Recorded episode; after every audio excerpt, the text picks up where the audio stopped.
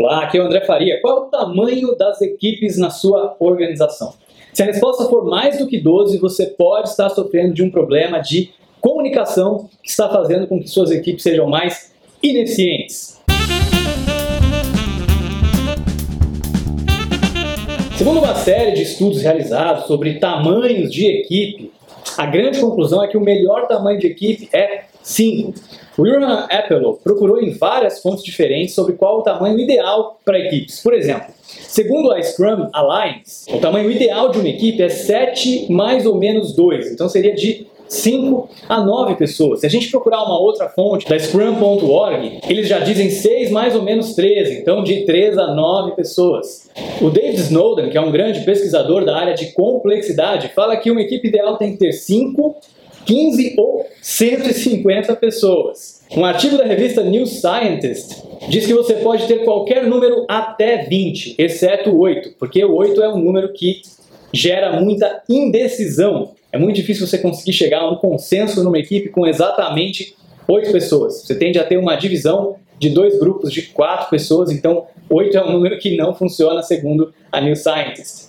Num livro famoso sobre liderança de times, o tamanho ideal de uma equipe é 4.6. Seriam quatro pessoas full-time e uma pessoa que passa apenas 60% do seu tempo naquela equipe. É uma pessoa que acaba trazendo uma visão externa, uma visão de fora para a sua equipe. Mas de todos esses exemplos que eu falei para você, repara que 5 está presente em todos eles. Por isso que 5 pode ser o melhor número de tamanho para sua equipe. O que realmente interessa no final das contas é que equipes que são muito grandes, realmente acima de 20, como no artigo da New Scientist, acabam causando problema justamente porque é difícil você manter todo mundo alinhado no objetivo, manter todo mundo na mesma página.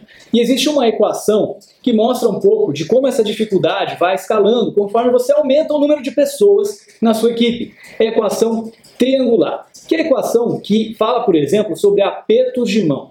Para entender como a equação triangular funciona, pense que novas pessoas estão sendo apresentadas umas para as outras, elas nunca se viram antes. Se tem apenas duas pessoas, você vai precisar de apenas um canal de comunicação, um aperto de mão e as duas pessoas se conheceram. Agora, se você tem três pessoas, você já vai precisar de três apertos de mão. Se você tem quatro pessoas, são seis. Se você tem cinco pessoas, são dez.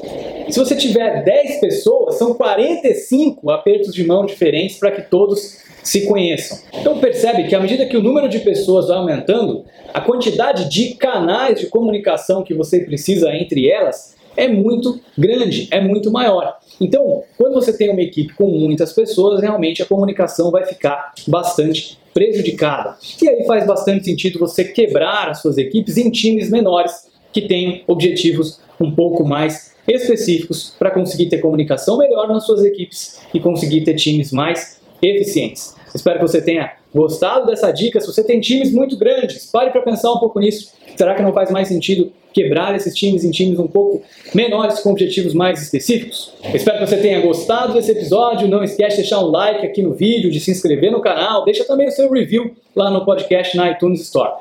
Muito obrigado e até o próximo episódio.